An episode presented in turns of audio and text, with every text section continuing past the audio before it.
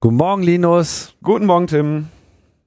Du, die wollen jetzt wegen Corona das Böllern verbieten. Und bei Welt.de sorgt man sich um die geplagte Seele der Deutschen.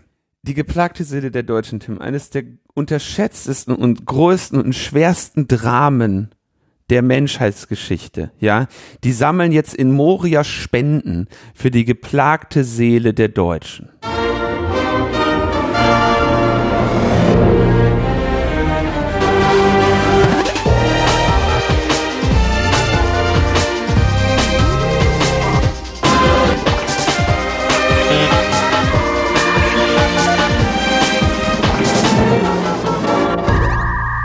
Logbuchsnetzpolitik Nummer 369 vom 20. November 2020. Das Jahr geht langsam zu Ende, Linus.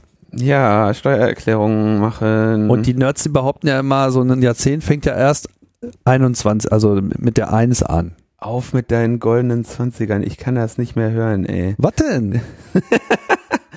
Geplagte Seele der Deutschen. Das ist ein Thema, Tim. Du, wenn jetzt bei Twitter schon äh, wieder rausgezogen und behauptet wird, was glaube ich so nicht belegt ist, dass Mad Max 2021 äh, stattfindet, ja, da muss man ja auch was gegenhalten. Wo bleibt der Optimismus, wenn man ihn braucht? Hm? Hm? Hm?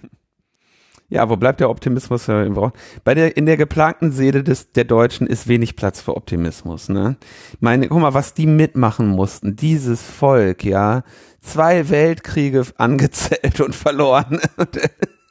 und dann auch noch Papiermasken tragen.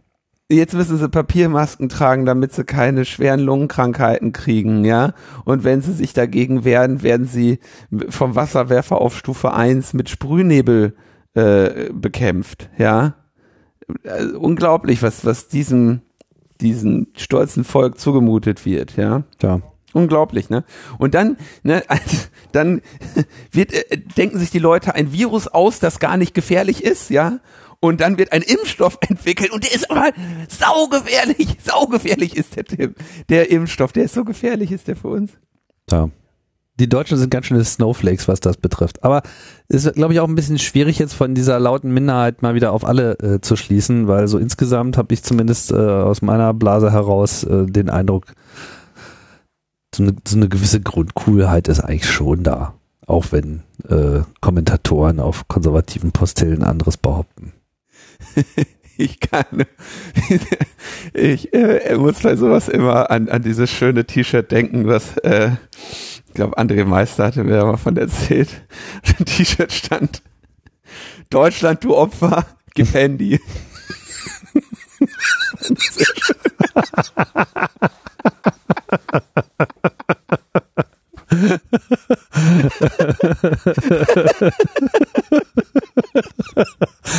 Das trifft's ganz gut.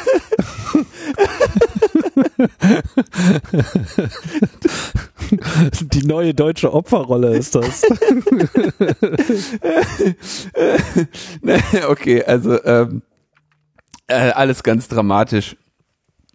Ähm, irgendwie wir, wir ähm, beklagen ja hier regelmäßig den Verfall der politischen Kultur und des politischen An des Anstands grundsätzlich. Ähm, so äh, haben jetzt, die AfD hat jetzt irgendwelche YouTube-Spinner in den Bundestag geschleust und die haben da irgendwie Abgeordnete belästigt. Ähm, Könnte teuer werden. Ist richtig Straftat und so. Ja, die dürfen, dürfen ja eh gerade wegen ihrer illegalen Parteispenden erstmal eine halbe Million Strafe zahlen. Ne? Mhm. Ist, ja, ist ja aber nicht so, als, also weißt du, ähm, ne, Leute, die sich nicht an G Gesetze und Regeln halten, die machen das natürlich auch kalkuliert. Und das, äh, äh, lassen wir das, lassen wir das. Ähm, heute äh, neue, nur schöne Nachrichten, wo wir sagen können, haben wir, haben wir sowieso schon immer gesagt Insofern ähm, würde ich sagen, bringen wir es hinter uns, oder Tim? Du meinst, wir können einfach in uns ruhen und es weiterhin toll finden? Ja, äh, du, wir haben dann einfach, also guck mal, ich meine, die, die, in dieser Welt bleibt dir am Ende eines, ja, und das ist wenigstens Recht gehabt zu haben. Mehr, ja, mehr ist, was willst du hier sonst noch? Ich meine, das steht auf deinem Grabstein, Linus.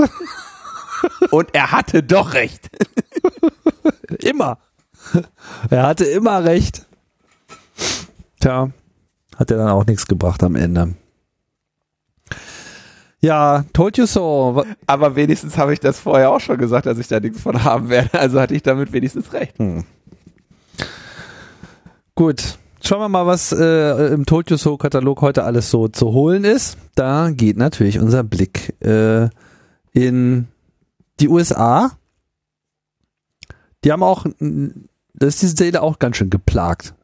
Und ich würde sogar das sagen, wirklich eine geplagte die haben Seele, auch allen, allen Grund zum Klagen. Also Ne? Naja, naja, zum Klagen eigentlich nicht. Also es stellt sich heraus, dass die ganzen Klagen, die das Trump-Team da jetzt gerade anstrengend abge, äh, abgewatscht werden. Aber äh, ja, also es ist, äh, um das kurz zusammenzufassen, äh, Donald Trump hat die Wahl verloren und hat ja auch schon vorher äh, ja in Aussicht gestellt, dass er eine solche Niederlage oder dass er eine Niederlage nicht akzeptieren wird. Und äh, dieser Mann hat auch eine Historie ähm, an ja Betrugsvorwürfen, nachdem er irgendwo äh, verloren hat. Ja, also das war das war ja glaube ich sogar noch in der ähm, in einer dieser Presidential Debates mit Clinton noch, Hillary Clinton, wo er dann, wo sie, wo sie noch so sagt, ey, dieser Typ, wenn der irgendwo verliert, sagt er immer, es ist äh, betrogen worden. Das hat er bei den Emmys gemacht und da fällt er ihr noch ins Wort und sagt, den hätte, den hätte ich gewinnen sollen, den Emmy, den hätte ich gewinnen sollen. und, und so macht er es natürlich jetzt auch bei der, mit der, mit dem Wahlergebnis. Ähm, es scheint sich, äh, also habe ich ja sowieso schon immer gesagt, ähm, es scheint sich jetzt so abzuspielen, dass er den Mythos, diese Wahl sei irgendwie nicht mit rechten Dingen abgegangen, äh, weiter nähren wird und davon auch nicht mehr Abstand nehmen wird. Ähm, sie erzählen jetzt die ganze Zeit, da hätte es also irgendwie massiven, massiven Wahlbetrug gegeben und ähm, ich gehe auch nicht davon aus, dass er hier diese das Transition Team von beiden da noch reinlassen wird. Ne? Also üblicherweise hast du halt eine eine diese Monate zwischen dem zwischen der tatsächlichen Wahl und der Übernahme der Geschäfte durch den neuen Präsidenten wird eben auch für eine äh, ja für eine geordnete Übergabe der des des Arbeitsstandes genutzt. Und diese geordnete Übergabe verweigert Trump gerade dem beiden Team. Und ich gehe auch ehrlich gesagt nicht davon aus, dass sich daran etwas ändern wird, weil so wie ich das aus, so wie es so wie ich das einschätze, kannst du den nicht dazu zwingen und also wird er nicht machen. Und ähm, das wird für die USA wahrscheinlich problematisch sein. Aber ähm, was wir äh, natürlich in unserem Bereich der Netzpolitik eben betrachten, ist insbesondere, was da jetzt eine Anwältin von Trump sagt über wie denn dieser Wahlbetrug funktioniert haben soll. Und da sind wir genau bei Tims Lieblingsthema. Mhm. Den Wahlcomputern. Ja, weil sie haben ja alles andere haben sie jetzt irgendwie durch, ne? Sie haben behauptet, sie hätten nicht beobachten dürfen, stimmt nicht. Sie hätten behauptet, sie könnten da nicht nah genug ran, sie hätten Tote gewählt und was nicht alles, haben sie ausgegraben und es wurde halt immer vor Gericht ganz klar widerlegt. Hast du gedacht, hier, wir durften die Wahl nicht beobachten. Ja, können Sie das beweisen? Ja, hier, wir haben Fotos gemacht. Naja, aber Sie sind doch da in dem Raum.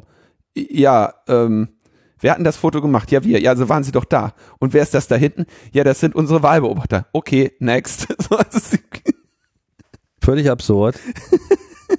Aber ich meine, das, das Ding ist, die Botschaft funktioniert natürlich trotzdem, weil genau. was tatsächlich in irgendwelchen Gerichtsverhandlungen äh, sich abspielt, das interessiert vielleicht ein paar Journalisten und so einen aufgeklärten Teil der Bevölkerung, aber die eigentlichen Adressaten sind ja nicht Leute, die irgendwie an solchen Prozessen wirklich im Detail teilnehmen, sondern die schauen sich halt irgendwelche Reden an und da wird dann irgendwie dieses und jenes behauptet und dann hast du halt so Fox News, die ja mittlerweile in der amerikanischen Medienlandschaft schon so fast in den in den Bereich von äh, halb halbwegs noch zurechnungsfähig abgleiten gerade. Ja. Aber dann hast du natürlich auch so totale äh, Nutbowls wie so OAN. Ich weiß gar nicht, wofür das steht, aber das ist irgendwie ist American News. One America News oder so. One, ja, irgendwie, irgendwie sowas. Das ist Nachdem irgendwann mal irgendjemand äh, Trump auf Fox News unwidersprochen äh, in die Nähe von einem kritischen äh, Wort gerückt hat, ist das der neue Haussender von, von Trump. Genau. Und, und das ist wirklich so quasi die Fernsehvariante von, wie, wie hießen noch diese, diese, diese äh, Zeitschriften mit ihren UFO-Landungen und so weiter? Äh, hm gab es auch schon früher irgendwie diese ganzen Verschwörungsblättchen, diese Dinger, wo die ganze Zeit äh, behauptet News of the World oder wie hießen die? Ja, und Inquirer oder irgendwie sowas, weiß ich mal ganz genau. Ich nicht, man kann das mal so leicht mit so normalen Boulevardblättern äh, verwechseln, die heißen alle so ähnlich. Aber das ist so im Prinzip so das. Also da, da, da, da geht es dann einfach überhaupt nicht mehr um irgendeine Wahrheit, sondern da wird einfach nur noch behauptet und wird einfach nur noch dargestellt und es ist einfach vollkommen alles überzogen. Und da wird dann halt äh, natürlich auch entsprechend eng mit den äh, Botschaften sich ausdenkenden Republikanern zusammengearbeitet. Egal. Findet auf jeden Fall alles statt. Und die von dir angesprochene Anwältin. Das ist, du meinst die, die she's going to release the Kraken, ne? Was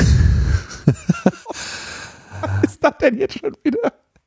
Also, die drehen jetzt da richtig durch. So, und wenn sie also jetzt überhaupt gar keine Möglichkeit mehr haben, irgendwie ähm, unwidersprochen was zu behaupten, dann geht man natürlich worauf? Na, na, auf Wahlcomputer, denn, wie wir ja hier schon äh, vor der Wahl auch kurz nochmal angedeutet haben, das Problem bei Wahlcomputern ist, da kann man nicht überprüfen, ob die richtig gezählt haben oder nicht. Da drückt man auf eine Taste oder auf dem Bildschirm, also man löst irgendwie ein Stück Software aus und dieses Stück Software schreibt dann in irgendeinen Bit äh, rein, Trump ja oder nein. Und wie denn das jetzt gezählt wurde, kann man nicht überprüfen.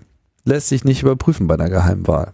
Ähm, ich glaube, das muss man vielleicht noch äh, ganz ganz klein anmerken. Man, also man kann das schon überprüfen, aber dann ist es eben für Laien nicht mehr verständlich. Ja. Ja, also mit anderen Worten, also ne, sonst haben wir nachher die Leute, die sagen, ja, hier einmal so verschlüsselt, einmal so signiert. Das geht, ja, also klar, du könntest, du kannst theoretisch eine ähm, digitale, äh, anonyme, geheime Wahl machen, aber ähm, diese, deren Integrität im Zustande kommen, kannst du nicht mehr gegenüber Laien beweisen. Und das war genau dieses Urteil des Bundesverfassungsgerichts.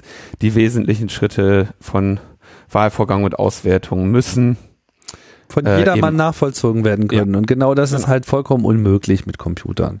Und äh, die Computer, die in den USA zum Einsatz kommen, das sieht man ja äh, regelmäßig auf diesen Hacker-Kongressen, äh, ja, also die, die, die, die überleben sicherheitstechnisch äh, nicht, wenn du drei Minuten mal das Fenster aufmachst. Also da sind die ja schon komplett umgefallen. Und das ist jetzt so, sozusagen das Argument von ihr. Sie mal so, ja, sieben Millionen Stimmen, ja, lustigerweise hätte das äh, genau zufällig gereicht, um jetzt irgendwie Trump einen Sieg zu bescheren. Also genau genommen hätten sogar nur drei oder vier gereicht, aber egal. Äh, das wäre jetzt halt alles irgendwie so gewesen. Und dann wird dann halt links und rechts gezeigt auf irgendwelche Unternehmen, die an irgendwas beteiligt äh, sind, wo dann natürlich dann gleich wieder das äh, George Soros und äh, andere übliche Targets äh, herangezogen werden. Da wird dann einfach mal behauptet, ja, die, die Kommischweine, die Kommunistenschweine sind die Kommunisten, die Juden, was halt so üblicherweise immer wieder herausgezogen wird. So. Und das steht dann im Raum und das Problem ist, man kann es halt nicht widerlegen. Also man kann behaupten, dass es nicht stimmt, aber man kann es nicht beweisen. Ja. Ich glaube zwar nicht, dass das groß was ändern wird, aber äh, es wird halt diese Stimmung weiter aufgeheizt lassen bis zum bitteren Ende. Und es, es ist halt schockierend, weil das so, weil das halt von vornherein klar war, ne? Also ähm, was die da machen, und das, das finde ich ja so das das war die Strategie. Ich meine, der hat von Anfang an gesagt, wir brauchen ein Ergebnis an, am Tag der Wahl. Der hat am Anfang, von Anfang an seine Wähler für dorthin gehen mobilisiert und ähm, dann eben quasi ne, dieses sich nach und nach verschieben, dadurch, dass die vernünftigen Leute Briefwahl gemacht haben und die Vollidioten halt sich da in diese Schlangen gestellt haben. Ähm, darauf hat er komplett abgezielt und jetzt äh, unterstellen sie halt jetzt hier irgendwie diese, diese äh, auch noch in der, in der, in der Wahlsoftware äh, und in den Wahlcomputern Schwachstellen. Und das, das Katastrophale daran ist, ja, diese Dinger sind ja unsicher wie nur was. Sind sie ja tatsächlich. Ähm, ne, bei dem Voting Village auf der DEFCON geht es immer nur noch darum, wie schnell man alle dort aufgestellten Voting-Systeme hackt, nicht ob. Ja, das ist nur noch eine, also es geht, Preise werden nur nach Zeit vergeben, nicht nach er, überhaupt Erfolg. Das ist so, ähm, also dass, dass die gehackt werden, steht gar nicht mehr zur Debatte. Und um das gleich nochmal klarzustellen, dass sie theoretisch hackbar sind, ist nur so ein Randaspekt. Das Hauptproblem bei solchen Dingern ist immer, du musst nur die Softwareverteilungsstruktur, die eigentliche Kontrolle über diese Maschinen in irgendeiner Form äh, unter deine Fittiche bekommen. Und dann ist schon getan. Also es ist sehr viel mehr ein Problem von innen als von außen. Auch wenn das natürlich auch möglich ist. Ja, und ähm, ja, also da können wir uns jetzt genau diese diese Dinge eben anschauen, wo man eben sieht, aha, guck mal, ne, deswegen haben wir davor immer gewarnt und jetzt kann man sich in den USA anschauen, so sieht das aus, wenn jemand diese offensichtliche Schwachstelle auch dann mal wirklich rücksichtslos und bösartig ausnutzt. Wahnsinn. Womit wir schon beim Thema Schwachstellen bleiben könnten, denn äh, ja, kann ich ein bisschen aus meiner beruflichen äh, Erfahrung sprechen. Mhm. Wenn man Systeme baut, macht man sich natürlich auch darüber Gedanken, wie die sich eventuell verhalten, wenn da bestimmte Schwachstellen drin sind. Und man kann jetzt quasi ne, ein System so bauen, dass es ja, sagen wir mal, hochriskant ist, ja, um, ähm, und bestimmte Schwachstellen ja ganz katastrophale Folgen hätten. Oder man kann eben versuchen, die Systeme so zu bauen, dass das ihnen inhärente Risiko geringer ist. Und der äh, schnellste Weg ähm, dahin, dass einer Maschine inhärente Risiko zu verringern, ist natürlich einfach die dort gespeicherten oder dort verarbeiteten Daten zu minimieren, zu verschlüsseln oder sonstiges. Ne? Also beispielsweise, wir haben ja hier in der letzten Sendung äh, über Ende-zu-Ende-Verschlüsselung gesprochen, haben gesagt, so Ende-zu-Ende-Verschlüsselung ist eben eine Möglichkeit der starken Abminderung des Risikos auf dem ähm, Kommunikationsserver. Und ähm, Anfang des Jahres gab es in Deutschland ja eine Debatte über eine zentrale oder eine dezentrale ähm, Corona-App. Und ähm, da waren wir ja starke Proponenten des dezentralen Ansatzes, weil dieser aufgrund seiner Datensparsamkeit eben einen Datensatz dann am Ende zur Verfügung hat oder benutzt, der nicht ähm, also dem einfach kein Risiko mehr, kein nennenswertes Risiko mehr inhärent ist. Spezifisch dadurch, dass ja die Daten, die man jetzt zum Beispiel bei der Corona-Warn-App an den Verifikationsserver sendet, sowieso nachher veröffentlicht werden. Das heißt, äh, dieses System ist von sich aus sehr viel unkritischer als ein dezentrales System. So, und was stellt sich raus? Es gab in dem Server der deutschen Corona-Warn-App eine Sicherheitslücke. Diese Sicherheitslücke wurde jetzt geschlossen. Sie war im Backend und ermöglichte eine Remote Code Execution. Das, also Remote Code Execution ist so quasi das Schlimmste, was es, ähm, was es quasi an Schwachstellen für ein System geben kann. Ähm, nämlich, dass du das System irgendwie dazu bringst, dich arbiträre Kommandos ausführen zu lassen. Ja, ähm, klassisches Beispiel ist halt irgendwie, ne, das Input, was du gibst, wird irgendwo an ein Terminal-Kommando gegeben und dein Input äh, kannst du halt irgendwie abschließen mit einem Semikolon und einem beliebigen weiteren Befehl dahinter schreiben. Das heißt, du, du bist also jetzt in der Lage, diesen Computer zu bedienen, als säst du selber dran. Gibt es noch die, natürlich die Abstufung, ähm, läufst du dann mit Root-Rechten ähm, oder läufst du mit eingeschränkten äh, Rechten des Servers, den du gerade exploitest. Aber sie hatten auf jeden Fall ähm, in ihrem Java-Code, wenn ich das jetzt richtig hier in dem Artikel lese, eine Schwachstelle, die eine ähm, Remote Code Execution ermöglichte. Und das Spannende ist, die, äh, diese Schwachstelle wurde gefunden durch das GitHub Security Lab. Die haben quasi nach Mustern für bestimmte Klassen von äh, Bugs gesucht und dann lassen die quasi auf GitHub durch die Repositories automatisch scannen. Kriegst du auch teilweise, wenn du irgendwelche irgendeine alte äh, Repositories geforkt hast oder so, eine Meldung und sagen dir, guck mal, da ist eine Schwachstelle drin, ne? Da, ähm, oder du hat du du dependest hier auf eine alte Library und die hat eine Schwachstelle. Also die helfen dir so ein bisschen und scannen das. Und die haben tatsächlich in dem Code äh, für die für die Corona Warn App Server eine Schwachstelle gefunden und hier steht nur etwas kryptisch, die Ausgabe einer Fehlermeldung wurde als Code interpretiert. Man kann sich jetzt im Zweifelsfall in dem Git-Repository anschauen, wo da in den letzten Tagen was geändert wurde. Dann sieht man auch die Schwachstelle.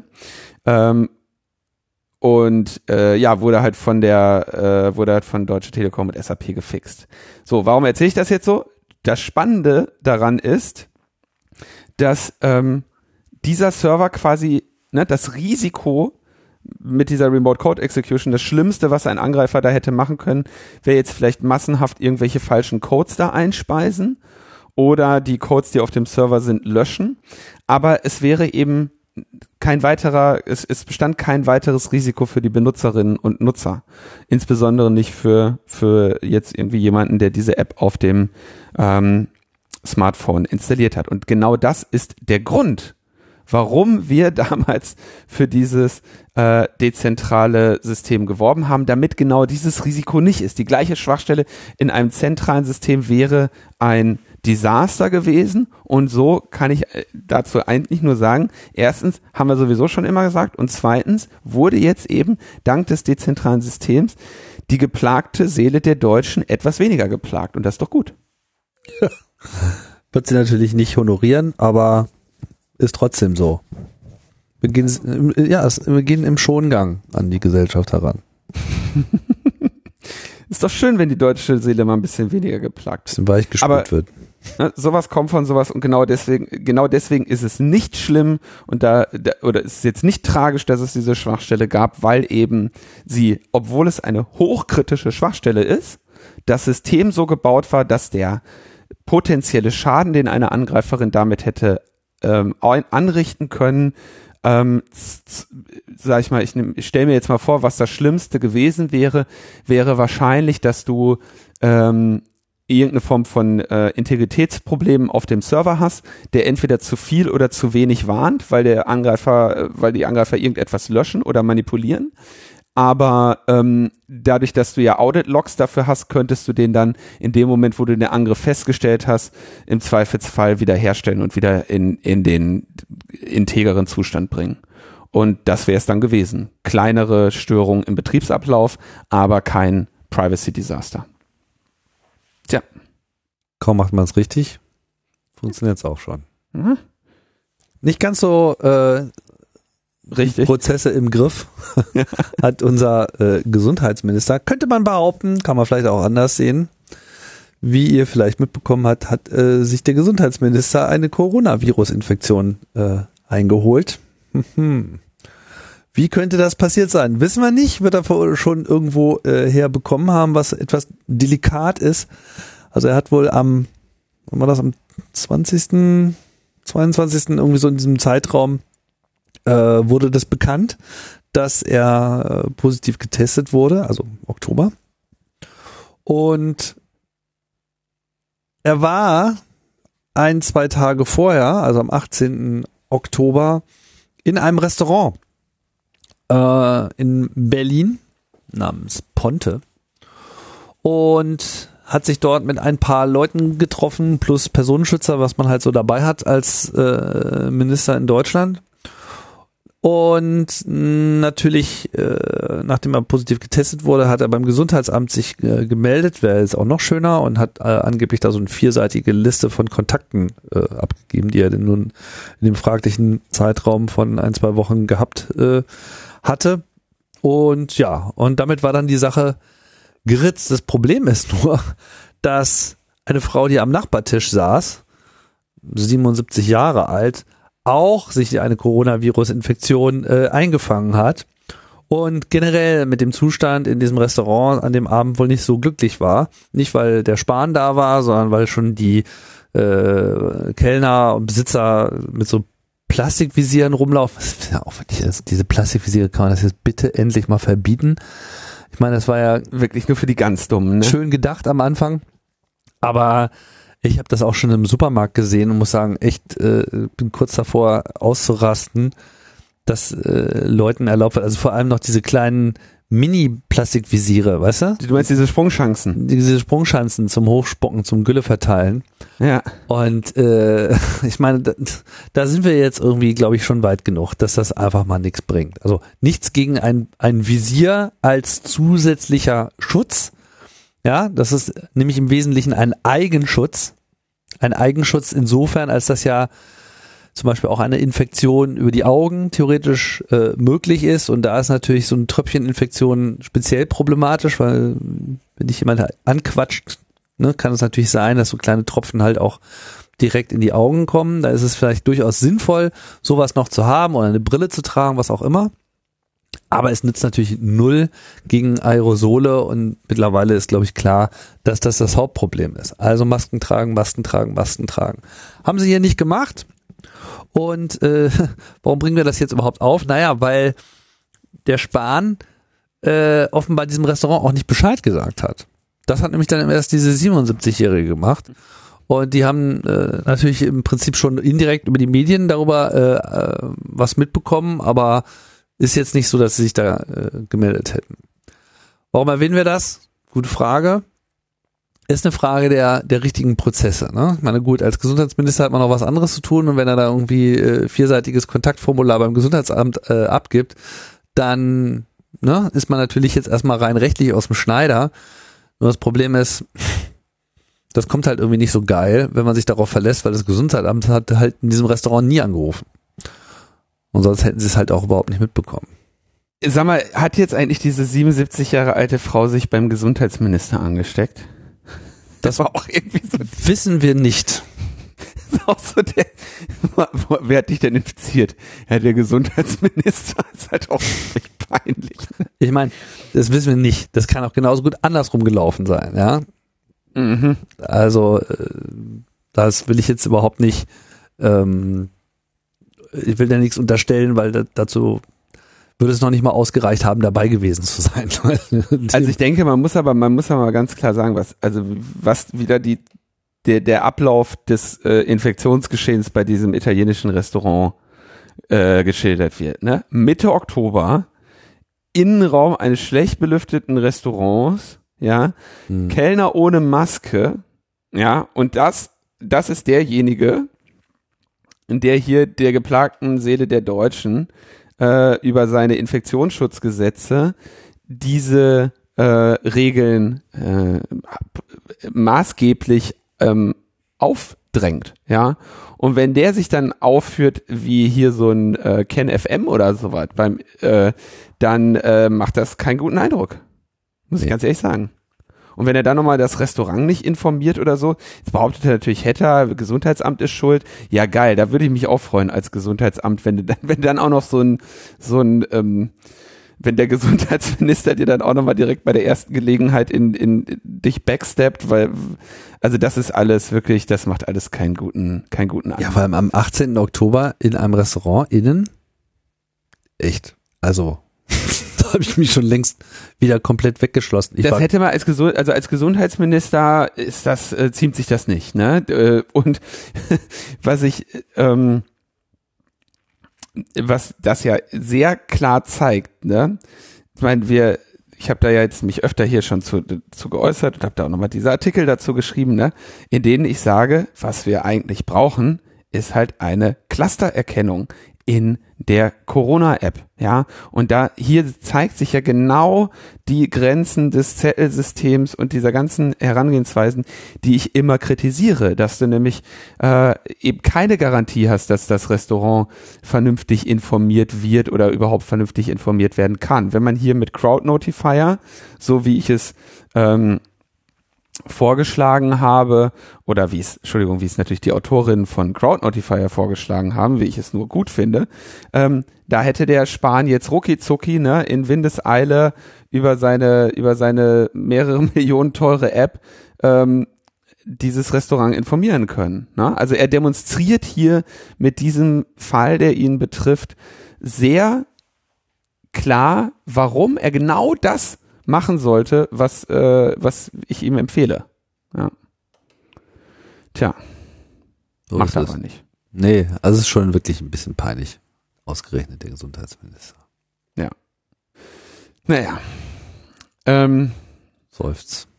unsere Innenminister sind ähm, auch unbelehrbar. Und zwar haben wir jetzt ähm, drei Bundesländer, die sich, ähm, die dazu drängen, man möge eine Vorratsdatenspeicherung aufnehmen.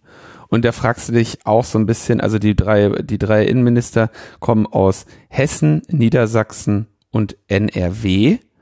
Und jetzt muss man natürlich mal direkt sagen, ah, Entschuldigung, Justizministerin, Entschuldigung, Entschuldigung, Entschuldigung, Entschuldigung. Ähm, muss man natürlich mal sagen, also das mit der Vorratsdatenspeicherung ist ja echt ein relativ altes Thema.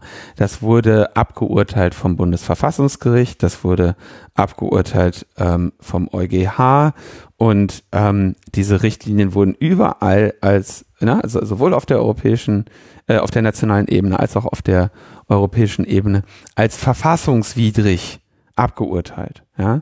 Und die Diskussionen darüber sind, ähm, wie alt ist jetzt die Vorratsdatenspeicherungsdiskussion? Ich würde jetzt so schätzen, bald zehn Jahre, oder? War das so 2010, Stimmt. als sie das erste Mal hochging, oder war das sogar schon 2009 Äh, oder so? Ich guck mal, wann sich der Arbeitskreis Ja. Vorratsdatenspeicherung gegründet hat. Das dürfte, Ja. glaube ich, das ganz gut äh, wiedergeben. Also natürlich. 2016 hat sie der EuGH 2005. 2005 ging das los, ne? Also eine 15 Jahre alte Debatte, die in Deutschland mit, Deutschland liegt das seit 2017 auf Eis. 2016 hatte der EuGH festgestellt, dass das grundrechtswidrig ist. In äh, Deutschland haben eben mehrere Gerichte das für rechtswidrig erklärt. Es gibt nochmal gesonderte Verfahren gerade vor dem EuGH gegen die konkreten deutschen Regelungen, ja. Und in dieser Situation ähm, kommen also jetzt diese drei Justizminister und Justizministerinnen und fordern ähm, die Vorratsdatenspeicherung wieder. Und es ist sehr schön, was sie da für eine äh, Pressemitteilung veröffentlicht haben, wo es insbesondere eine traumhafte Äußerung gibt von Eva Kühne Hörmann.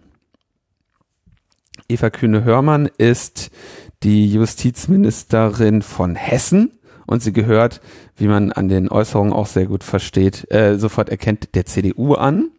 Er sagt zum Beispiel ähm, einen Satz äh, wie so, die Bekämpfung von schweren Straftaten im Internet gehört zu den vordringlichsten Aufgaben unserer Zeit. Unsere Ermittler haben häufig große Schwierigkeiten, die Täter zu ermitteln, wenn diese im Internet keine Informationen von sich preisgeben.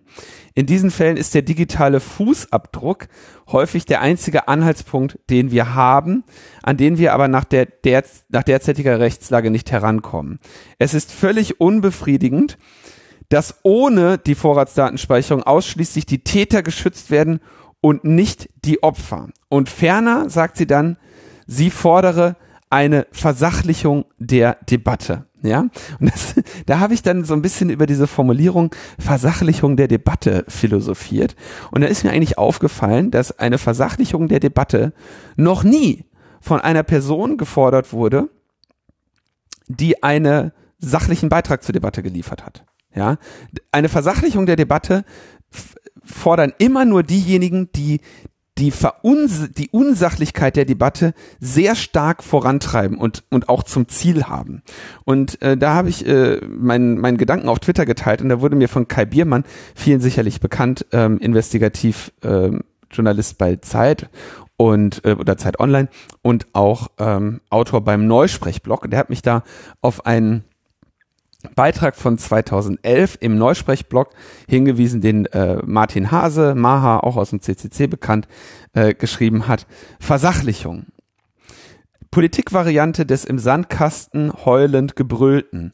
Ich will das nicht mehr hören, ihr seid gemein. Wenn alle Argumente gegen einen Diskutanten sind, bildet die Forderung nach Versachlichung das letzte Mittel, denn sie enthält den indirekten Vorwurf, alle anderen hätten nicht etwa recht, sondern seien lediglich, lediglich unsachlich. Und äh, wenn jemand die Versachlichung einer politischen Debatte fordert, ist die Debatte beendet und der Forderer der argumentative Verlierer. Finde ich sehr schön. Die Biermann-Hase-Erweiterung von Godwins Gesetz. Sehr schön. äh, wobei das ist, äh, genau, das ist in Anlehnung an äh, Richard Sexton. Und sie haben auch, ja, also genau, der, je länger eine politische Diskussion dauert, desto höher ist die Wahrscheinlichkeit, dass jemand die Versachlichung derselben fordert, ist die Biermann-Hase-Erweiterung von Godwins Gesetz. Ja, ähm, was willst du dazu jetzt noch sagen? Ne? Ich meine, wir haben hier im, im Logbuch regelmäßig die ähm, Erfolge, die die Strafverfolgungsbehörden sammeln und äh, äh, erzielen. Ähm, ich finde es sehr schön, Sie nennen es erstmal jetzt hier, ne, Sie versuchen die Begriffe zu ändern. Sie wollen von Vorratsdatenspeicherung weg zu Verkehrsdatenspeicherung. Und Sie nutzen äh, hier den digitalen Fußabdruck, ja, was ich sehr schön finde. Äh, das, das Ding ist natürlich auch hier eine schöne Verzerrung. Also Fußabdruck soll natürlich so ein bisschen weg von, der soll, das soll anonymer klingen, ne? Das ist so der Fußabdruck, den der Täter am Tatort hinterlassen hat. Ja, natürlich, ne, den Schuh haben ja viele, aber das Reifenprofil und Schimanski äh, äh, hält jetzt hier einen Bleistift auf dem Boden und misst den Reifenprofil und findet dann das an deinem Golf 1 wieder oder so. Totaler Unsinn, ne? Ähm, worum es bei der Vorratsdatenspeicherung ja geht und auch der Begriff Verkehrsdatenspeicherung sagt das ja auch, dass eben der gesamte Internetverkehr aufbewahrt wird. Und zwar nicht nur am Tatort, ja, sondern alles, was alles, was alle gemacht haben, ja. Also du hast mit anderen Worten von allen Menschen jeden einzelnen Schritt mit deiner Fußabdrucke, mit deinen Fußabdrücken erfasst, um dann irgendwann einmal in diesen Daten zu wühlen, ähm, wenn dir irgendetwas, äh, wenn du da irgendeine Straftat verfolgen möchtest. Das ist nämlich überhaupt interessant. In, in dieser Debatte wird ja dann auch immer gerne immer so der Spin. Das ist doch, es gab doch schon mal einen, einen äh, zweiten Vorschlag, wie man das dann jetzt angeblich nennen sollte. Kannst du dich da noch dran erinnern? Ich, mir fällt es gerade nicht ein. Meinst du Quick Freeze oder? Nee, nee. Es gab äh, anstatt Vorratsdaten, also sie versuchen auf jeden Fall immer wegzukommen von diesem Begriff, weil er natürlich an sich schon verbrannt ist, aber natürlich auch, weil er im Gegensatz zu sowas wie Verkehrsdatenspeicherung, ja, der letzten Endes nur sagt, naja, da gibt's irgendwo so Mindestspeicherpflicht war das. Genau, Mindestspeicherpflicht, genau. Ne? Ja. Sie wollen weg von diesem Vorrat. Weil das ist eigentlich das Wort, was es eben sehr gut ausdrückt, worum es hier geht. Hier werden Daten auf Vorrat gespeichert. Hier werden die Daten erstmal gespeichert, bevor irgendwas passiert ist. Und genau dieser Datenpool ist das Problem. Wir hatten ja auch vorhin, ne, hier äh, der CWA-Server ist jetzt irgendwie gehackt, aber der hat halt nicht auf Vorrat irgendwelche Daten gespeichert, indem man dann hätte äh, herumwühlen können.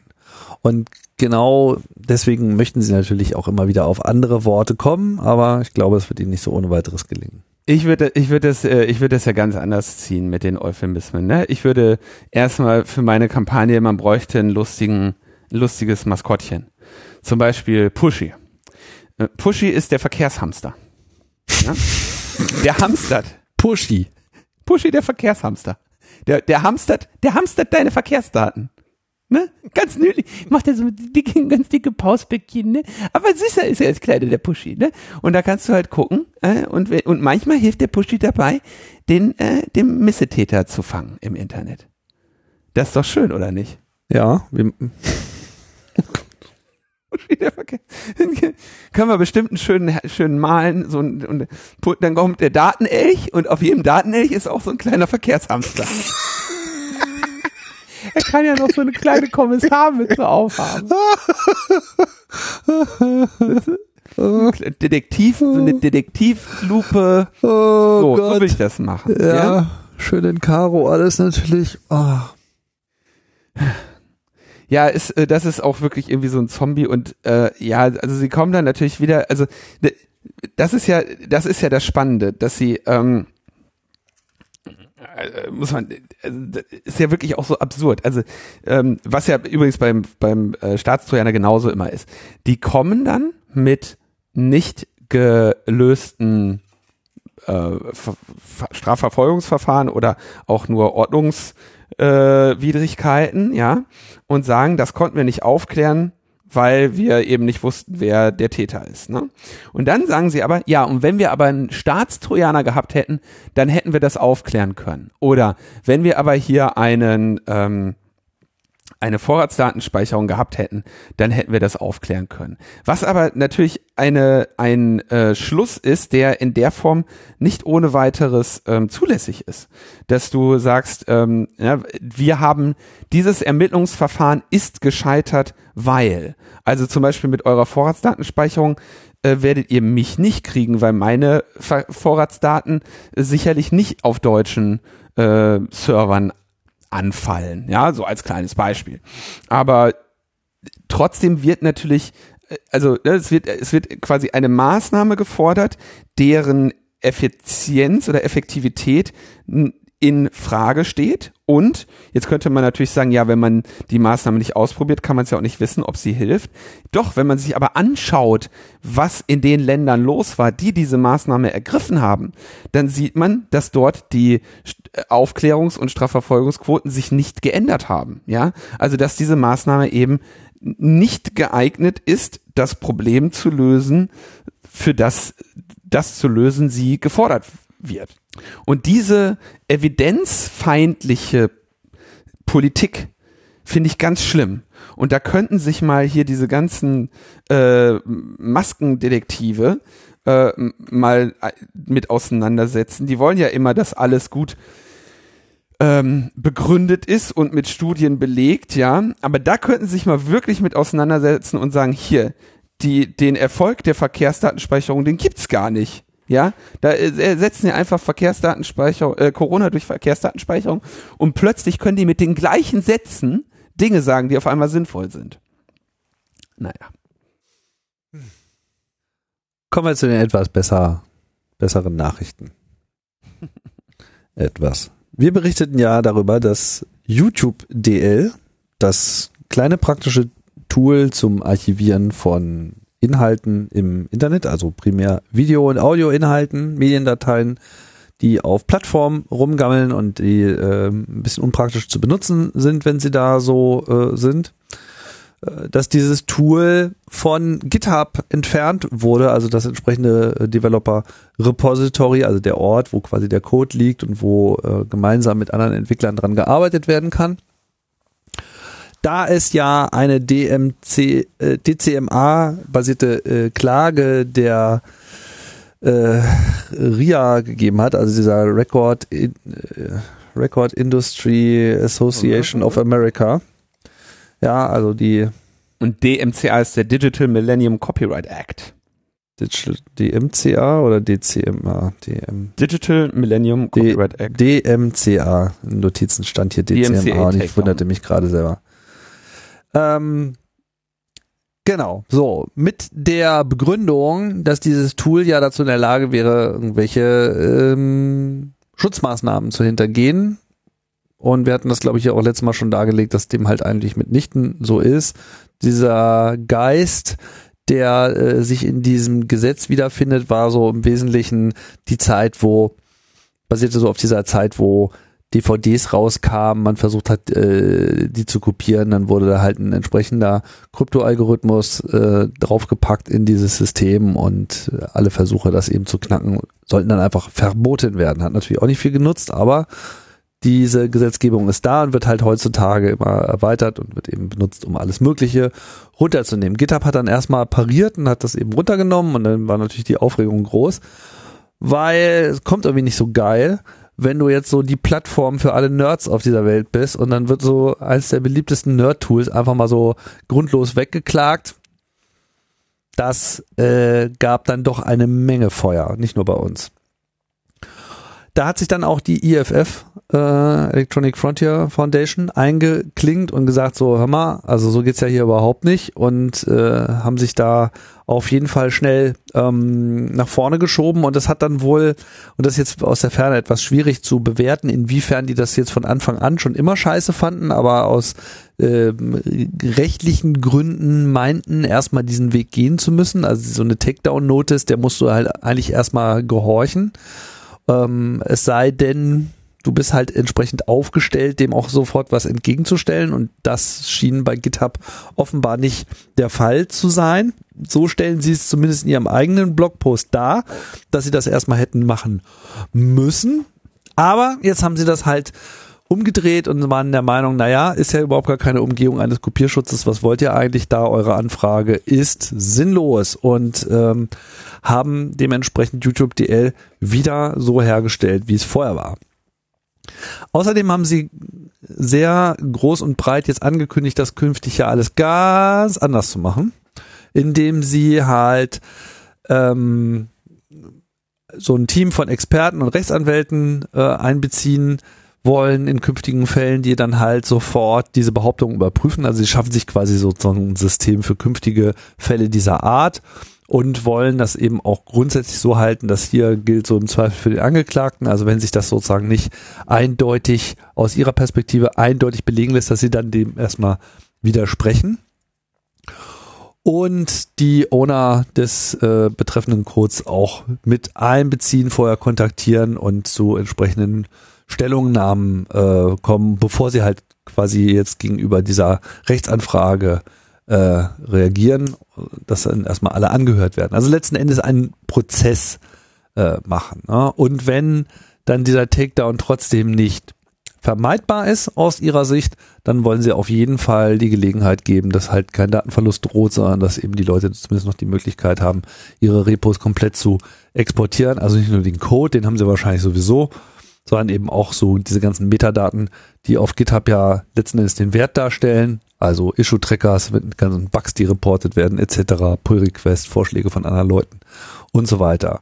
Darüber hinaus wollen sie noch eine Million US-Dollar äh, als Fund auflegen, um Developer auch selber bei diesen Klagen zu unterstützen, weil das ist ja oft das Problem, dass du eben diesen Klagen relativ hilflos gegenüberstehst, weil du einfach sagst, so, pff, um mich hier zu wehren, müsste ich jetzt hier ein Vermögen investieren, habe ich nicht bin Open Source Developer, was wollt ihr eigentlich von mir? Und äh, aus diesem Fund soll dann eben entsprechend auch Geld bereitstellen. Millionen Dollar klingt in der Hinsicht jetzt nicht so viel, aber das ist ja auch nichts, was man nicht später wieder aufstocken könnte, wenn man sieht, dass es wirklich gebraucht wird und was bringt. Ja, auf jeden Fall, ähm, ich lese so zwischen den Zeilen, dass die EFF sich hier mal wieder schnell verdient gemacht hat. Das ist natürlich so ein Fall, wo sie sofort drauf anspringen und äh, entsprechend schnell ähm, ihre Stärken ausspielen und es zumindest geschafft haben, GitHub und damit natürlich auch Microsoft hier schnell mit ins Boot zu bekommen. Fast eine ja. gute Nachricht. Ja, ich habe so einige habe ich gesehen, die dann jetzt irgendwie GitHub meinten, das wäre aber jetzt zu spät, dass GitHub da reagiert. Also ich muss jetzt so sagen, so wenn ich das richtig verstehe, auf den DMCA Takedown müssen sie ja mussten sie ja reagieren, haben jetzt sich überlegt, wie sie nächste Mal schneller so gut reagieren, wie sie es jetzt dann machen. Der Schaden scheint dann insgesamt ja noch überschaubar zu sein, oder? Also scheint doch gut scheint gut gelaufen zu sein, ist so ein bisschen mein Eindruck. Also wenn es einen Schaden gibt, dann halt nur was ihre eigene Reputation betrifft und das scheinen sie auch schnell gemerkt zu haben und ja. äh, sind dann gleich haben dann mhm. auch zumindest auch sofort praktisch was gemacht und nicht nur so ja nee sorry ja ist ja nicht unser Problem, aber nehmen wir halt einfach zurück, sondern eben wir verstehen oder zumindest behaupten wir in einem Blogpost jetzt erstmal, dass wir verstehen, dass das ein grundsätzliches Problem ist und wir wollen dem auch mit grundsätzlichen Maßnahmen begegnen. Das ist natürlich generell eigentlich grundsätzlich auch bei anderen Plattformen wünschenswert. Es ist aber schon bei GitHub nochmal ein spezielles Ding, weil GitHub ist eben so ein bisschen das YouTube der Developer. Ja, ein bisschen schwieriger Vergleich, aber es ist eine, eine extrem große, zentrale Community für diese, für die Developer aller Art. Große Firmen haben dort ihre Repositories und die kleinsten Open Source Developer. Gibt natürlich ein paar, die ihre eigenen Server aufsetzen, aber es ist natürlich so, wenn du jetzt möchtest, dass ein Code auch wirklich von vielen Augen beobachtet wird. Corona Warn App ist auch so ein Beispiel, ja, die liegt ja auch auf GitHub rum. Ja. Dann haben halt dort Millionen von Developern bereits einen Account wissen, wie dieses System funktioniert und sind quasi mit ihrer Beteiligung immer nur one click away. Und äh, dementsprechend ist das Verbandwerden von GitHub für einen Entwickler schon auch vergleichbar. Ähm, zum Beispiel, wenn man seinen Account von YouTube gecancelt bekommt. Ja, aber Tim, das geht ja nicht. Du kannst, also wenn du deinen Account von YouTube gesperrt bekommst, ne, das ist ja, ähm, also na, dann, dann, da ist ja der äh, Meinungsfreiheit und so in Gefahr. Zum Beispiel bei KenFM. Ja, also äh, zwei neue, zwei neue beachtenswerte Nachrichten von äh, Deutschlands beliebtesten Vollidioten. Ähm, wir haben KenFM, der äh, jetzt also schildert, jetzt muss man natürlich auch so sagen, ich meine, der Mann ist in der Regel nicht dafür bekannt, dass er Fakten schildert. Insofern muss man natürlich äh, jetzt auch seine Schilderung erstmal unter dem Hinweis nehmen, dass sie äh, vorbehaltlich einer Bestätigung durch seriöse Quellen ist. Aber er sagt, also sie haben ähm, zwei Verwarnungen von YouTube erhalten. Das glaube ich ist wahr. Das glaube ich gerne. Müssen wir unseren Hörern nochmal sagen, wer das ist? KenFM ist ein äh, ist der Künstlername eines ähm, Verschwörungsmystikers auf der auf äh, YouTube ähm, sich äh, ja äh, so so Fragen nachgeht, wie ich habe heute mal kurz reingeschaut. Also ihm ist aufgefallen, dass man die Professorarbeit von Christian Drosten im Internet nicht findet. So, das sind so die Themen, mit denen der sich auseinandersetzt, mhm. ja.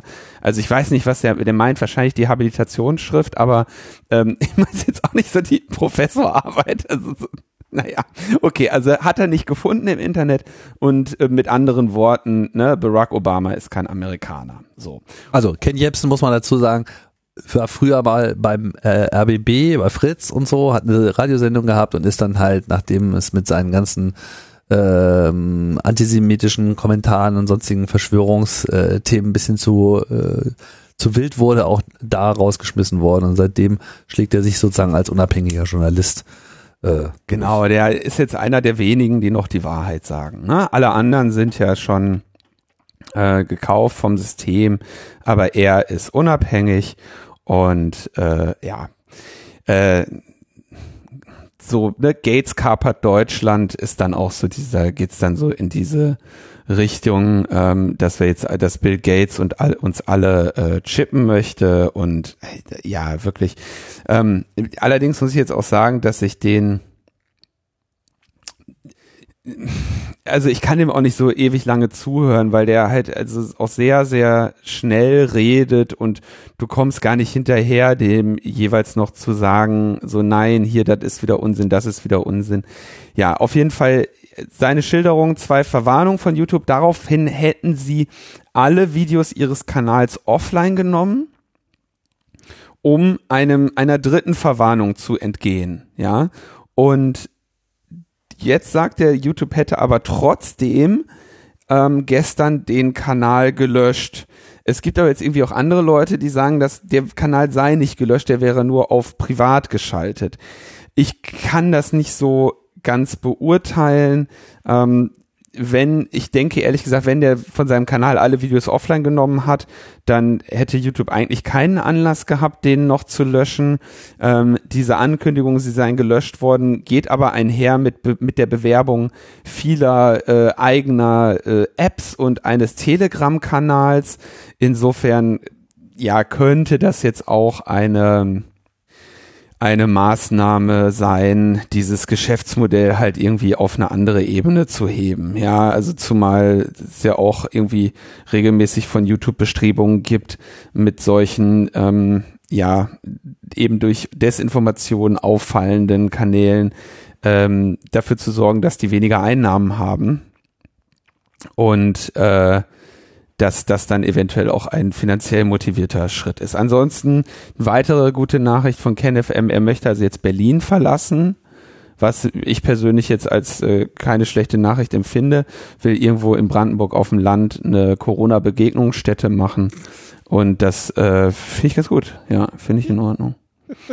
Hm, ich, oh, es tut mir ein bisschen äh,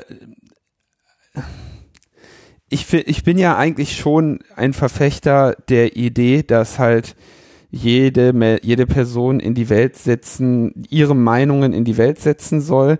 Aber das ist eben, also wenn man sich diesen Jepsen anhört, der kennt eben nicht den Unterschied zwischen Meinungen und Fakten, ja. Und kann den auch, also vertritt den eben so auch nicht. Der surft da die ganze Zeit, also mit irgendwelchen stellt im Prinzip am laufenden Band falsche Tatsachenbehauptungen auf und deklariert die dann als Meinung und findet, empfindet seine Meinung dann als beschnitten, weil, weil die Realität eben seine Fakten nicht wiedergibt. Und das ist, also ich denke, das Problem ist tatsächlich eher YouTube als Ken Jebsen, weil solche ähm, Leute hatten wir schon immer und ähm, ja, passiert eben auch nur alle 60, 70 Jahre, dass die nennenswerte Menschen mobilisieren. Ne? Gut, es macht so ein bisschen den Eindruck, ich meine, wir hatten das jetzt vor ein paar Wochen schon in den USA mit äh, QAnon und so, dass äh, also hier so eine Takedown-Welle durch YouTube geschwappt ist und auch äh, bei Twitter ist ja einiges unternommen worden, bei Facebook angeblich ja auch ein bisschen was, aber sicherlich nicht im ausreichenden Maße. Und äh, jetzt habe ich so ein bisschen den Eindruck, dass äh, das Ganze jetzt auch auf, nachdem die Wahl durch ist, kümmern sie sich jetzt sozusagen auch um den Rest äh, der Welt. Ich finde das ja grundsätzlich löblich, wenn es natürlich auch, wie wir hier auch schon mehrfach diskutiert haben, schwierig ist. Ne? Wir erleben natürlich mhm. mittlerweile einfach eine Privatisierung der Öffentlichkeit. Es, es gibt halt nicht, Öffentlichkeit ist nicht mehr so sehr definiert durch einen öffentlichen Rundfunk, der es halt lange, lange Zeit war, weil äh, natürlich zu Beginn sich das sowieso niemand so äh, hätte leisten können. Schon in Deutschland haben wir das ganz gut beobachten können, nachdem dann in den 80ern und vor allem auch in den 90er Jahren private Fernseh-, Radiokanäle aufgemacht haben, dass es schwieriger wird, dieses wild meandernde Meinungsmeer irgendwie äh, mit allgemein akzeptierten Regeln in den Griff zu bekommen. Und durchs Internet ist das Ganze halt jetzt nochmal hoch fünf unterwegs. Und wir haben ja jetzt mehrfach schon diskutiert und auch alle äh, gesehen, wie sehr das dann äh, auch schnell aus dem Ruder laufen kann, weil das ist dann irgendwie dann nicht mehr eine, Diskussion um schlechten Journalismus, sondern hier kann im Prinzip jeder Hanswurst mit einer bekloppten Idee und jeder äh, Hetzer einfach auf ähm, derselben Augenhöhe sein Gift in die Welt streuen und das ist ein Problem. So, das ist halt einfach ein, Problem. Und man kann natürlich jetzt ganz allgemein sagen, naja, Meinungsfreiheit ist ein hohes Gut, dem würde ich ja auch durchaus zustimmen. Nur ähm, ist halt jetzt an dieser Stelle wahrscheinlich auch einfach eine Zivilcourage gefragt. Und das ist wohl das, was YouTube hier versucht wahrzunehmen. Ja. Die natürlich schwierig ist, ne? weil was ist, wenn diese Zivilcourage irgendwann mal in eine andere Richtung umschlägt und weil irgendein Unternehmen der Meinung ist, das wäre für sie eigentlich sehr viel praktischer, wenn sie jetzt hier irgendwie den Holzköpfen in freien Lauf bringt und dann äh, legitime, unabhängige journalistische Berichterstattung äh, querlegt. Das, das ist natürlich das, was wir immer im Hinterkopf haben und auch immer an dieser Debatte schon immer so schwierig gefunden haben und auch nach wie vor schwierig äh, finden. Nichtsdestotrotz gehe ich jetzt mit diesen Maßnahmen als solchen, die jetzt hier von uns berichtet wurden, erstmal konform. Also ich finde es halt schwierig, vor allem weil ich unabhängig davon, dass ich sage, also, ne, das, also das Ziel sollte sein, dass solche ähm, wirren Menschen möglichst keine Aufmerksamkeit von anderen bekommen, weil ihnen diese Aufmerksamkeit ja auch nicht gut tut, wie wir bei dem zweiten Fall gleich noch besprechen werden. Ähm, ich stelle aber auch fest, dass da wird, man hat natürlich die Sorge, dass da jetzt die sich ihren ihren Opfermythos schaffen, ne, von der geplagten, von ihrer geplagten deutschen Seele und ähm, dann diese leider ähm, existierenden Tendenzen, also äh, sorry, wir, also die Situation ist ja so, die nehmen einfach grundsätzlich die Realität als ihre Gegnerin wahr und leugnen sie, ja. Mhm. Und sie glauben auch einfach gar nichts mehr, was in der Zeitung steht oder äh, von den von seriösen Medien berichtet wird oder von seriösen Politikerinnen gesagt wird, weil sie einfach zu oft die Erfahrung gemacht haben, dass das ähm, nicht stimmt. Na, also man könnte im Prinzip sagen, die Sachen stimmen allein schon deshalb nicht, weil sie in der Zeitung stehen. Ja, das reicht denen dann schon aus.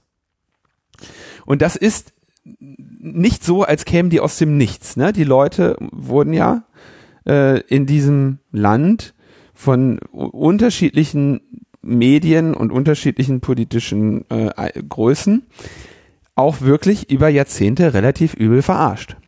Ähm, das darf man sicher nicht, ähm, darf man ja nicht vergessen, dass sich ja, dass die Eliten auch ein bisschen selbstverschuldet in diese Position gebracht haben, dass ihnen inzwischen einfach niemand mehr glauben möchte und die Leute sagen, hier in dieser, in dieser Welt habe ich nichts mehr zu verlieren.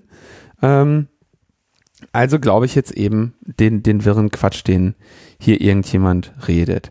Ähm, meine Sorge ist, wenn du schon an dem Punkt bist, dann entstehen natürlich dadurch, dass du jetzt mal von dem Wasserwerfer ein bisschen beregnet wirst auf Stufe 1 oder dass dir der YouTube-Account gelöscht wird, weil du ohne Ende äh, Scheiße geredet hast, ähm, dass die sich dadurch halt irgendwie so einen Gründungsmythos schaffen, wo sie sich dann vollends von der Welt und der Realität verabschieden. Ne?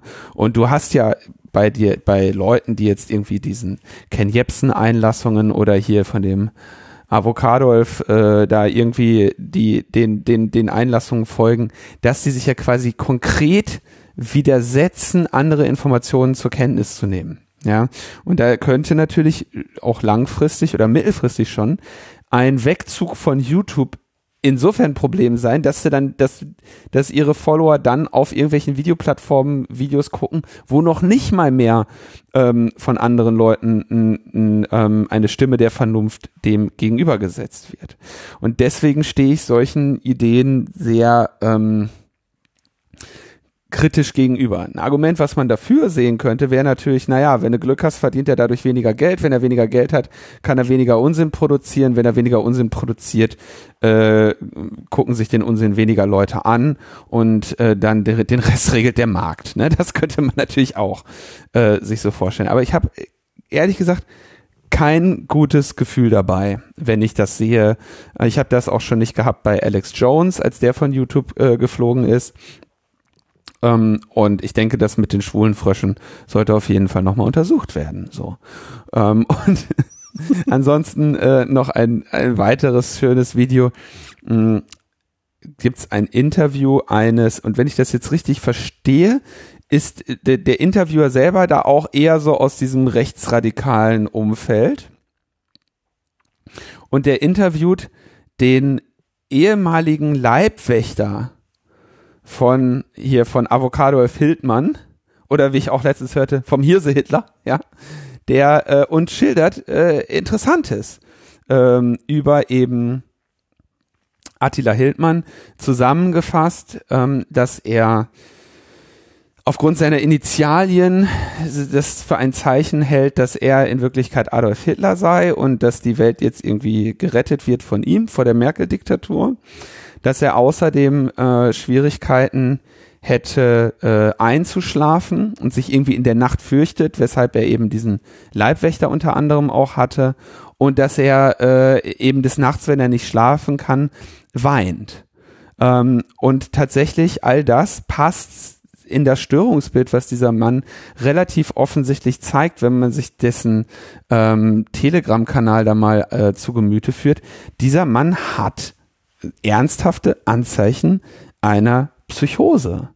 Und ähm, das schildert dieser, ähm, dieser Leibwächter ähm, da sehr schön. Der Leibwächter sieht jetzt auch nicht aus wie ein linksgrün versiffter Kommunist. Ja, muss man ganz ehrlich sagen. Also ich weiß nicht, ob ich, ähm, wie ich den jetzt politisch einschätzen würde. Aber naja, ist halt ein Leibwächter und äh, der erzählt da, macht da halt mal reinen Tisch und sagt, dass er den Eindruck hat, dass der Typ am Rad dreht. Und ähm, wenn das sogar der schon merkt, dann besteht ja vielleicht auch Hoffnung. ja, drei Tage hat das ausgehalten bei ihm. der, beim, beim Avocadolf. Ich finde das schon wirklich, also es, es ist, es ist so dramatisch, dass die Leute, ne, du hast eine Pandemie und die Leute, die Leute dichten sich echt zusammen. Dieses Virus, mit dem gerade hier, ne, die Krankenhäuser voll sind, wo in anderen Leuten schon wieder nah haarscharf daran sind, Triage einzuführen. das ist ungefährlich und vor nichts haben die mehr Angst als vor einem Impfstoff. Ich finde das so. Das ist schon ein bisschen zum Heulen. Ich kann mir das auch nur noch hier, ich habe eine Zeit lang habe ich mir da echt diesen Hildmann Telegram Kanal angeschaut.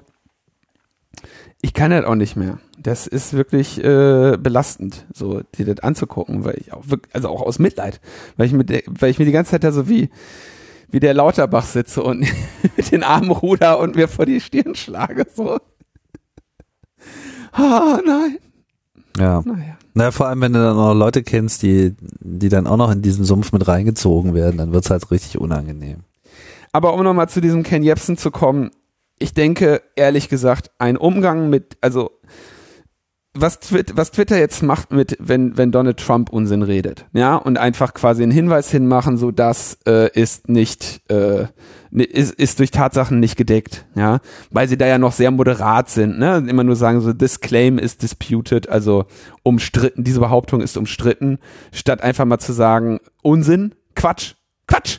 Ähm, ich glaube, dass vielleicht der Weg von YouTube sein könnte, ähm, so etwas in dieser Art äh, zu machen. Also ich denke, da wir ja nicht so genau wissen, was jetzt da wirklich passiert ist, ist gesperrt, äh, deaktiviert mhm. worden oder, oder wurde nur gezwungen, äh, alles runterzunehmen. Es kann halt auch einfach gut sein, dass hier äh, die Do Demonetarisierung gedroht hat, mhm. die, äh, sagen wir mal, an der Stelle auch ein legitimes Mittel ist. Und ist halt auch so, dass sich einfach auch viele dieser ähm, Auguren, dieser skurrilen Szene, die finden auch einfach gar keinen anderen Job mehr. Ich meine, die sind einfach mal so dermaßen isoliert, wenn der KenFM jetzt sogar schon Berlin verlassen muss, weil er meint, er, er findet hier gar keine Räume, wo er Leute interviewen kann. Der kriegt nichts gemietet, ne? Der ist einfach raus aus dem äh, Spiel. So, und aber er lebt ja davon. Das ist ja, das, das bringt ihm ja Geld und mhm. sicherlich auch nicht wenig. Und äh, in dem Moment, wo dann halt einfach YouTube sagt, na ja, dann wird das jetzt hier mal demonetarisiert, weil den Unsinn, den können wir hier nicht auch noch finanziell äh, bezuschussen aus unseren Werbeeinnahmen. Naja, mhm. dann, äh, dann zeigt sich halt dann auch schnell, äh, was der eigentliche Zweck dieser ganzen Ackerei ist. Klar, diese Verstörung ist sicherlich real, ne?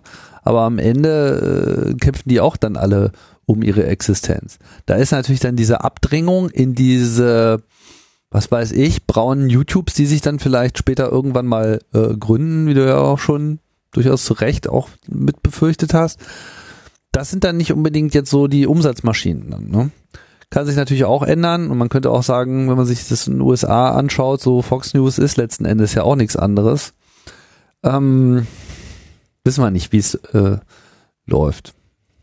Aber jetzt ist er auf jeden Fall erstmal raus aus Berlin und raus aus YouTube und äh, nur noch über Telegram zu empfangen. Ja, also, nee, nee, die, die Videos kannst du dir auf der eigenen Webseite dann anschauen, ne? Also. Tja, wenn er einen Server bezahlen kann. Also ehrlich gesagt glaube ich sehr wohl, dass der gute Herr Siavasch äh, oder wie man seinen äh, richtigen Namen ausspricht, ähm, in der Lage ist, einen Server zu betreiben. Ne? Der hat ja auch, äh, also das ist, ich glaube nicht, dass der irgendwie mit äh, 1000 Euro im Monat irgendwo zu Hause und einer Webcam sitzt. So, der hat sich da schon über viele Jahre da aufgebaut, dass das äh, ein ganz erträgliches äh, Mediending ist, was er da betreibt. Ne? Kann er drei Kinder auch mit großziehen, laut Wikipedia. Hm. Naja. Gut. Ähm, also ich bleibe dabei, ein gutes Gefühl habe ich dabei nicht, wenn so jemand gelöscht wird. Ich habe allerdings auch kein besonders gutes Gefühl dabei, wenn so ein Spinner äh, so viel Aufmerksamkeit bekommt.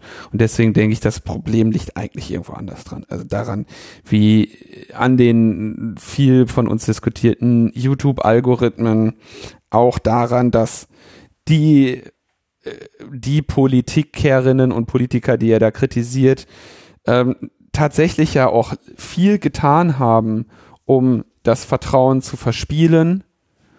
Und ähm, insofern ist das alles ein, äh, ist der, ist der Typ auch nur ein, ein Symptom, ne? keine Ursache. Du bist doch ein Symptom, ey. Gib Handy. So, und dann haben wir, Gib Handy, du Symptom. ich glaube, wir haben sogar schon eine, eine LMP-Sendung, die Gib Handy heißt. Ja, ja. Wir haben da schon vor Da längerer. Zeit mal drüber gesprochen, ja. Okay, damit sind wir am Ende äh, der Fahnenstange ähm, angelangt. Ähm, nächste Woche gibt's neue äh, Sachen, die wir schon immer sowieso gesagt haben. Und dann wird die Seele der Deutschen weiter geplagt. Genau. Du willst wahrscheinlich noch ein paar Dankes. Äh, Ja, Hymnen? Ich würde ein bisschen danken. Und Mhm. zwar äh, danke ich besonders Carsten und besonders Nils und Daniela und Jani und Peter und Michael, Steffen, Benjamin, Yannick und Ralf und Astrid und Johannes und Christian und Marco und Jens und Sascha und Jonas und M. Punkt. Es wird immer ominöser. ja, ja, ja. Das ist also, euch gilt auf jeden Fall mein ähm, herzlicher Dank. Abonniert bitte meinen Telegram-Kanal, denn nur da, nur da gibt's die Wahrheit. Ich äh, möchte mich bedanken bei allen, die schon dem Aufruf gefolgt sind und ihre Daueraufträge auf das neue Konto umgestellt haben. Das äh, hat schon bei sehr vielen geklappt, so wie es aussieht. Das wird sich natürlich erst im Laufe eines Monats vollständig zeigen, denke ich. Äh, keep it coming, falls ihr nicht wisst, wovon ich rede. Äh, vorletzte Sendung habe ich es, glaube ich, ausführlicher dargelegt. Ich packe auch nochmal den Link rein. Ähm, wer einen Dauerauftrag hat, sollte bitte das Konto ändern. Und, Wer einen Äh, Dauerauftrag an Tim hat, sollte das Konto ändern. wer einen Dauerauftrag an die Metaebene äh, Genau. hat, die auch dieses Programm Männeken, finanziell unterstützt. nee, wenn ihr einen Dauerauftrag bei Linus habt, könnt ihr das auch auf die Metaebene aufs neue Konto ändern. Kein Problem. Muss ja was mal rumkommen hier. Oh je. Ja. Wie soll ich denn meine Verschwörungstheorien weiter finanzieren sonst? Linus FM, der Brenner, die fandet mich. Sonst muss ich ins Darknet abwandern. Oh ey. Okay. Wir sagen Tschüss, Leute. Bis bald. Bis bald. Ciao, ciao.